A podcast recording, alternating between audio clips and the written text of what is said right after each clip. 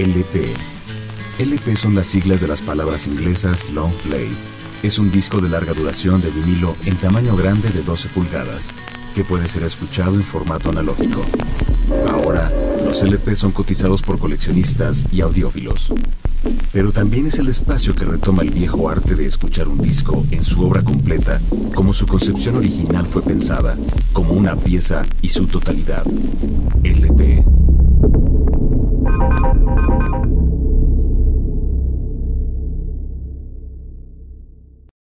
Joy Division, Unknown Pleasures, Factory Records 1979.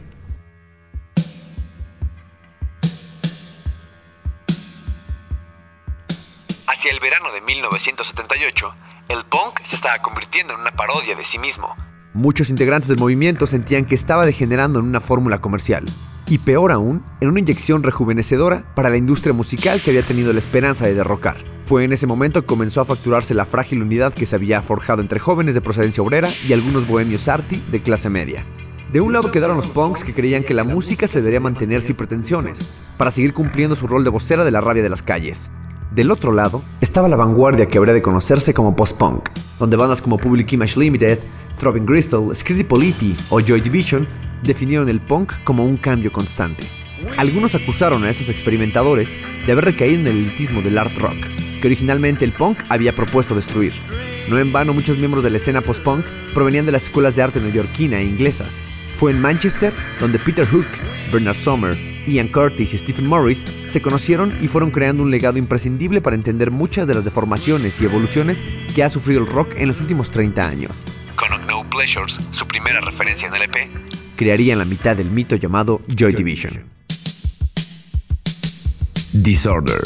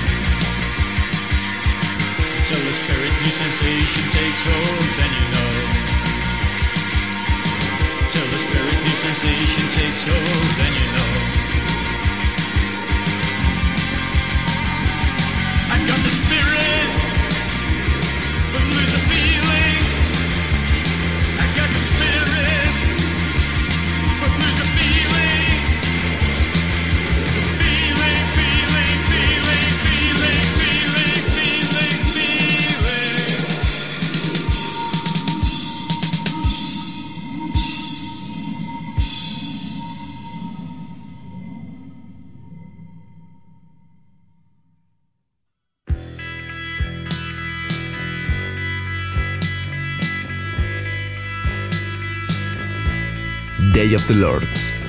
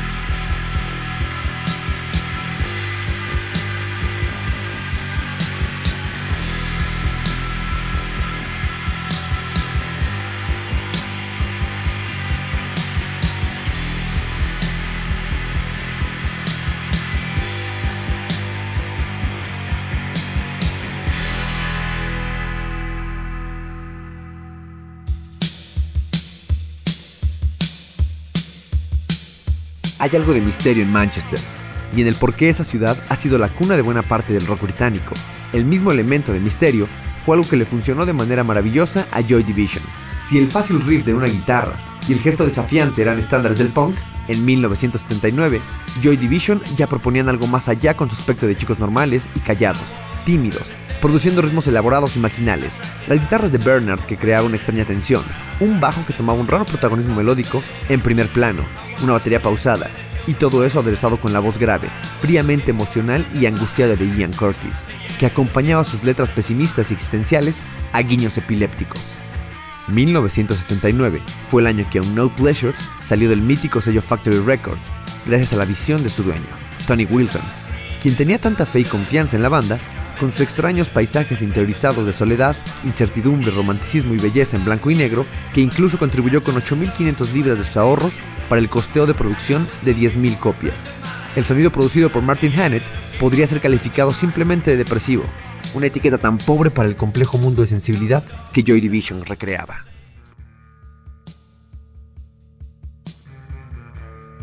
Candidate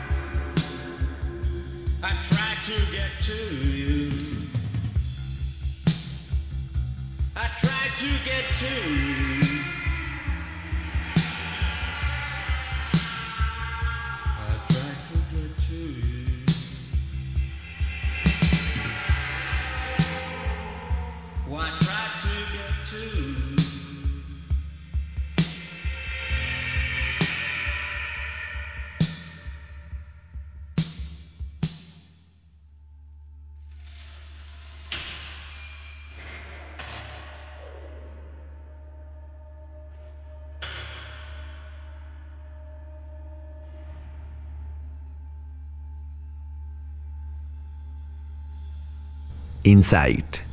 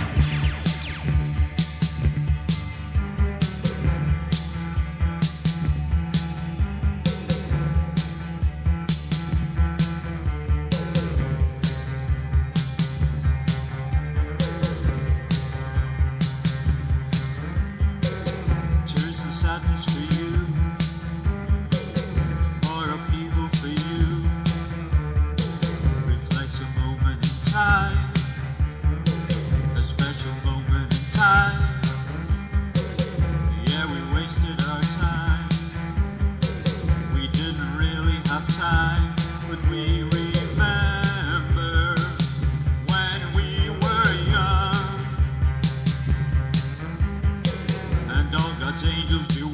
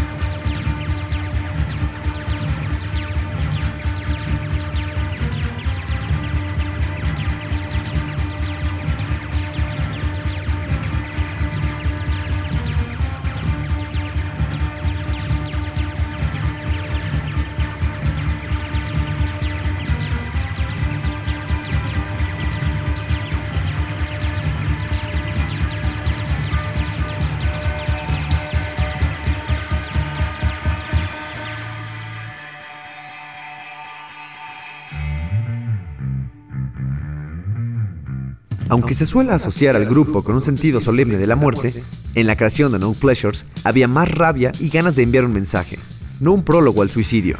Cuando salió a la venta No Pleasures, pocos fueron los que se dieron cuenta del impactante poder del agujero negro que el álbum poseía. Phil Selway de Radiohead da una explicación. No es un álbum fácil de escuchar. Debes estar predispuesto a enfrentarte a algo difícil, tener el momento adecuado para descubrir su grandeza.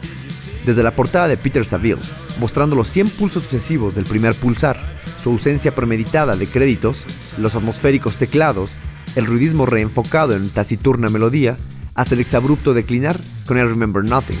Todos los factores nos sumergen en una experiencia iniciática, un ejercicio para vislumbrar el significado de las sombras, mentales y físicas, que el nuevo orden vital, Ian Curtis, ya sabía, antes de convertirse en un guía de mártires, que todos los placeres anunciaban una despedida. Kneel down faiths.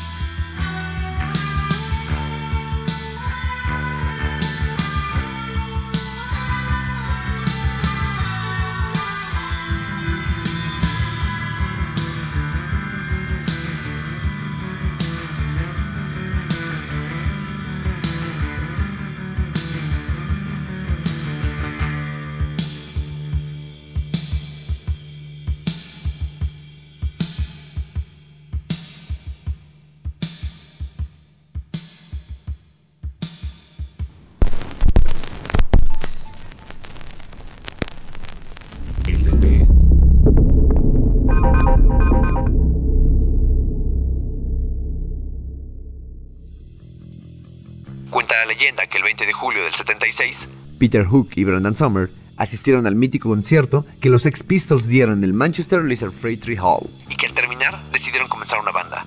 Poco tiempo después, conocen a Ian Curtis y la historia quedaría escrita. En A No Pleasures, Curtis plasma sus experiencias como epiléptico en el tema ritmo disco mutante She Lost Control, en tanto que en Shadow Play conjura imágenes de una decadencia urbana y paranoia del Manchester de finales de los 70. Ya lo mencionó el crítico musical Simon Reynolds en su libro Después del rock, psicodelia, post-punk, electrónica y otras revoluciones inconclusas. Ian Curtis, sus letras, se habían abismado en el malestar sombrío y en la angustia asfixiante de Dostoyevsky, Kafka, Conrad y Beckett. A la manera de microrelatos de tres minutos, sus canciones abordan dilemas existenciales clásicos, la lucha y el sufrimiento de un ser y el yo, el absurdo de la existencia, la capacidad humana para la perversión, el resentimiento y la perenne sentencia del suicidio. She's Lost Control.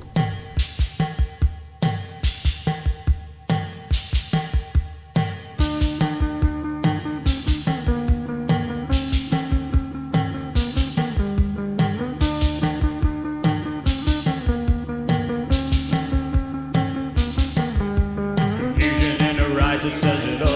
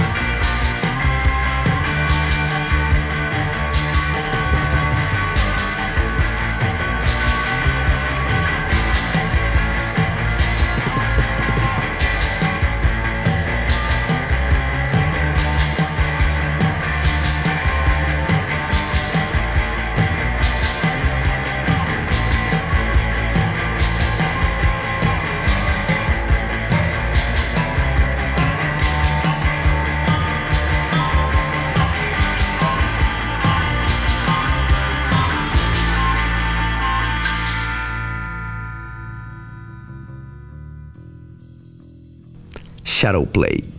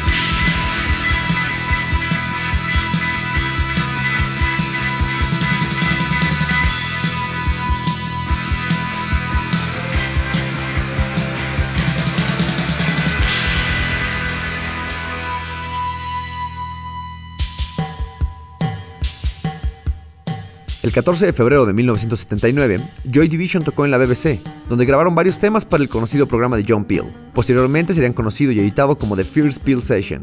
Esto les dio bastante publicidad, y en marzo de ese mismo año tocaron como teloneros de The Cure en el Marquis de Londres. No Pleasures alcanzó el puesto número 71 de ventas en las listas inglesas en agosto de 1980. Un periodista llegó a halagar el álbum diciendo que era el disco perfecto para escucharlo antes de suicidarse. A pesar del éxito y las ofertas de sellos grandes, Joy Division decidió quedarse en Factory para poder tener control de su música. En noviembre de 1979, la Warner Brothers le ofreció un millón de dólares para distribuir su disco en Estados Unidos y hacer algunos videos. Nunca respondieron. Su actitud sería similar cuando en mayo de 1980 se repitió la oferta en términos más favorables para la banda. El 31 de agosto de 1979 reunieron a 1.200 personas en el Electric Ballroom de Londres, la mayor audiencia que tuvo la banda, el 15 de septiembre aparecieron en la televisión el programa Something Else de la BBC, siendo los violentos movimientos del cantante durante Transmission y She Lost Control los que impresionaron a la audiencia. Pronto llamarían la atención por otras razones. Curtis sufría de epilepsia y con frecuencia tenía convulsiones, espasmos y hasta pérdida del conocimiento.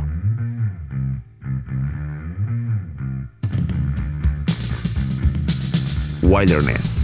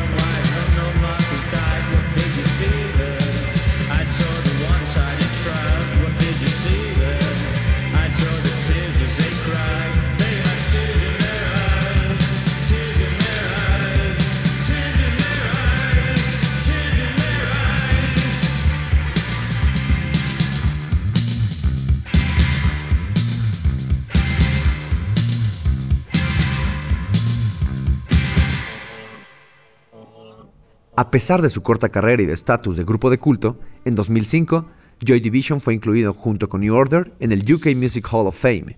Joy Division ha influenciado de cierta forma en bandas coetáneas como U2 o The Cure, así como en otras que en nuevas épocas han tratado de imitar a manera de papel calca su sonido como Interpol y Editors. Bono ha dejado claro que su grupo siente veneración por Joy Division. En su autobiografía de 2006, YouTube by YouTube, cuenta que Sería difícil encontrar un lugar más oscuro en la música que el de Joy Division. Su nombre, sus letras y su cantante fueron como la nube más negra que se puede encontrar en el cielo. Percibí esa búsqueda de un dios o luz, una razón de ser. Notas que para él, para Curtis, la belleza era verdad y la verdad belleza, y lo suyo era buscar ambas. Artistas como Moby o John Frusciante de Red Hot Chili Peppers han declarado su estima por la música de Joy Division y la influencia que han tenido en su trabajo. Tom York alguna vez declaró acerca de Joy Division, Tan solo nos dejaron un pequeño retazo de música y un eco que aún suena. I remember nothing.